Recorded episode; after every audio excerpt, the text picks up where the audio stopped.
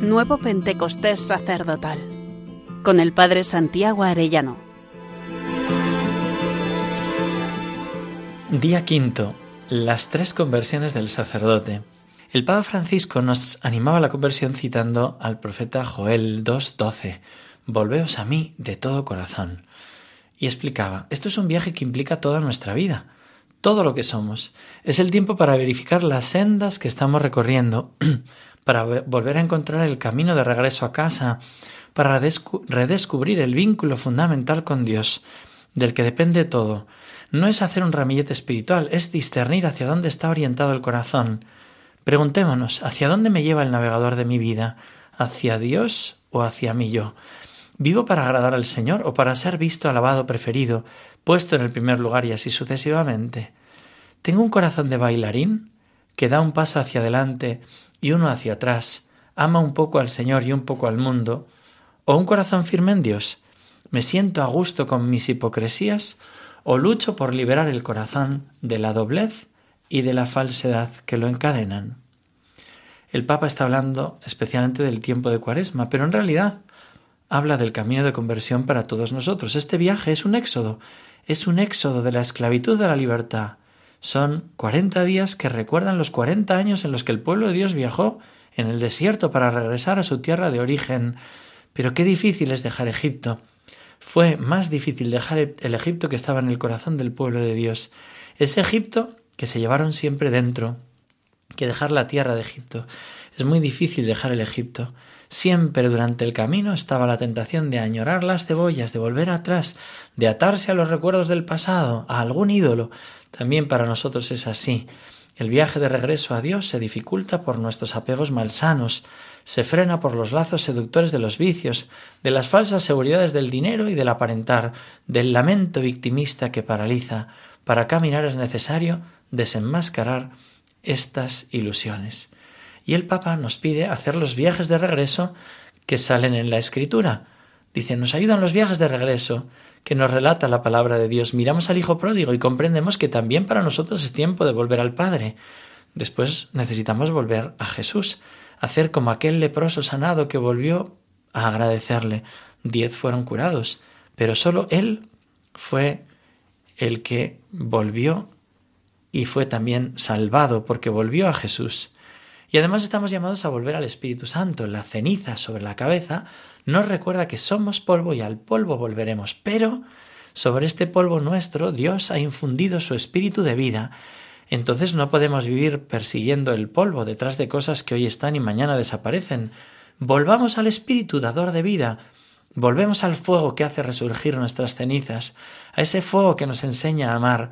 Seremos siempre polvo, pero como dice un himno litúrgico, polvo enamorado.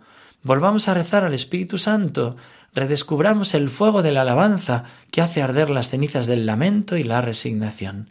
Qué hermoso. No vivamos ya para ese lamento. Estoy convencido que esta situación nuestra de postración, con COVID, con guerras, con todo lo que nos está llegando, puede llevar a una tentación muy fuerte de egoísmo, de miedo y de desesperanza. Y estoy convencido que el Señor quiere hacer justo lo contrario, hemos de acudir a Jesús vivo en la Eucaristía y ahí recibimos la medicina.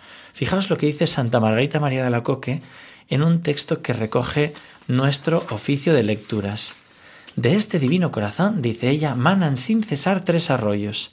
El primero es de misericordia con los pecadores, el segundo para ayudar a los que aspiran a perfección, el tercero, de él manan el amor y la luz para sus amigos y a perfectos, a los que quiere unir consigo para comunicar su sabiduría y sus preceptos, para que ellos a su vez, cada uno en su medida, se entregue totalmente a promover su gloria. Me ha ayudado también un precioso libro del padre Garrigou Lagrange, Las tres vías y las tres conversiones que preceden cada una de esas vías del Espíritu. Primero analizamos la vida de la gracia y la importancia de la primera conversión. Luego hablamos del progreso de la vida espiritual y se insiste en la necesidad de las conversiones o transformaciones que señalan el principio de la vida iluminativa y de la vida unitiva respectivamente. No se podrá llegar a descubrir la verdad profunda que se encierra el sentido, la trascendencia y el interés vital de la doctrina de las tres vías si como ya indicó Santo Tomás de Aquino, no se explica por la comparación con las diversas etapas de la vida interior de los apóstoles. Los apóstoles recibieron su formación inmediata de nuestro Señor Jesucristo y por lo tanto, guardadas las debidas distancias, debe reproducirse en nuestra en, la nuestra su vida interior, como dicen los santos. Ellos son nuestro modelo, sobre todo son modelos de los sacerdotes, dice Garrigou Lagrange, y todo fiel cristiano está obligado a ser apóstol de algún modo y a vivir de Cristo a fin de poderlo dar a los demás. Y nos va explicando cómo en los apóstoles ese paso de la vida de pecado a la vida de gracia tiene que ver con los primeros encuentros que tuvieron con Jesús, su primera llamada. Tenemos que decirle nosotros también, conviérteme así, jamás permitas que me separe de ti.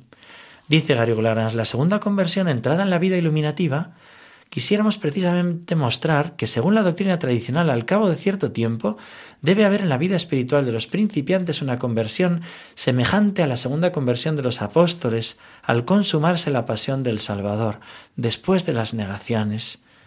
Y concluye el padre Garrigou, de la tercera conversión o transformación del alma, y entrada en la vida unitiva de los perfectos, quisiéramos mostrar que más tarde, antes de entrar en la vida de unión de los perfectos, debe haber una tercera conversión o transformación del alma parecida a la que se obró en los apóstoles en el día de Pentecostés. Esas tres conversiones vamos a pedir para nosotros. Me gusta mucho contemplar la vida de los santos sacerdotes. Tengo mucho cariño a San Vicente de Paul. Mi familia está muy unida. Tengo un tío, misionero Paul, y hijas de la caridad en la familia, y siempre muy vinculados a ellos. Pues este sacerdote se ordenó con 20 años, muy jovencito, para salir de una vida de pobreza.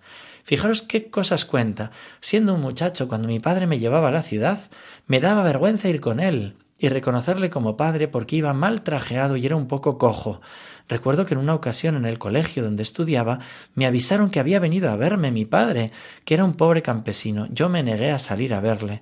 Fue ordenado muy joven, él con veinte años, pensando en adquirir dinero, pensando en aspirar a ser obispo, fama y dinero acabará siendo preso de los turcos durante dos años por buscar una herencia. No parece que los primeros años del sacerdocio de Vicente de Paul fueran muy santos. Quizá todos esos sufrimientos le sirvieron para su primera conversión.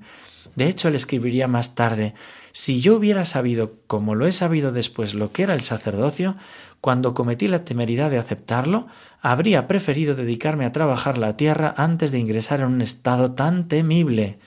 Sin duda tuvo después una segunda conversión para ya no vivir en el temor. Primera Juan 4, el perfecto amor echa fuera al temor. Después recibiría aquellas luces, fruto del Espíritu Santo, al confesar a aquel hombre que estaba ocultando un pecado, entender sacerdotes misericordiosos como los misioneros paules, y en aquella familia tan pobre organizar la caridad con las hijas, de la caridad, impulsado por el Espíritu Santo. Que Dios nos lo conceda a nosotros también esas tres conversiones que estamos pidiendo durante estos cincuenta días. Hermano sacerdote, considera si Jesús te dice, ¿cuántas veces me tienes que ver con el rostro en tierra ensangrentado? ¿Cuántas veces me tienes que ver así para tener tu corazón entregado? He sido traspasado por clavos y he sido humillado con dolor, y es por eso que en el altar yo me entrego para que tú seas configurado en mí. Adelanta mi hora en ti.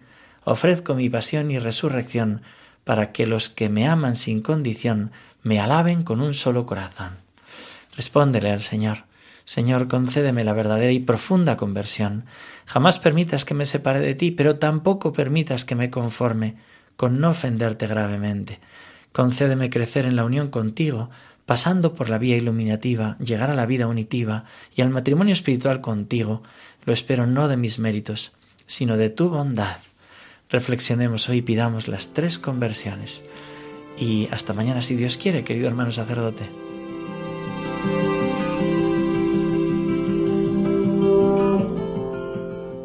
Nuevo Pentecostés sacerdotal con el Padre Santiago Arellano.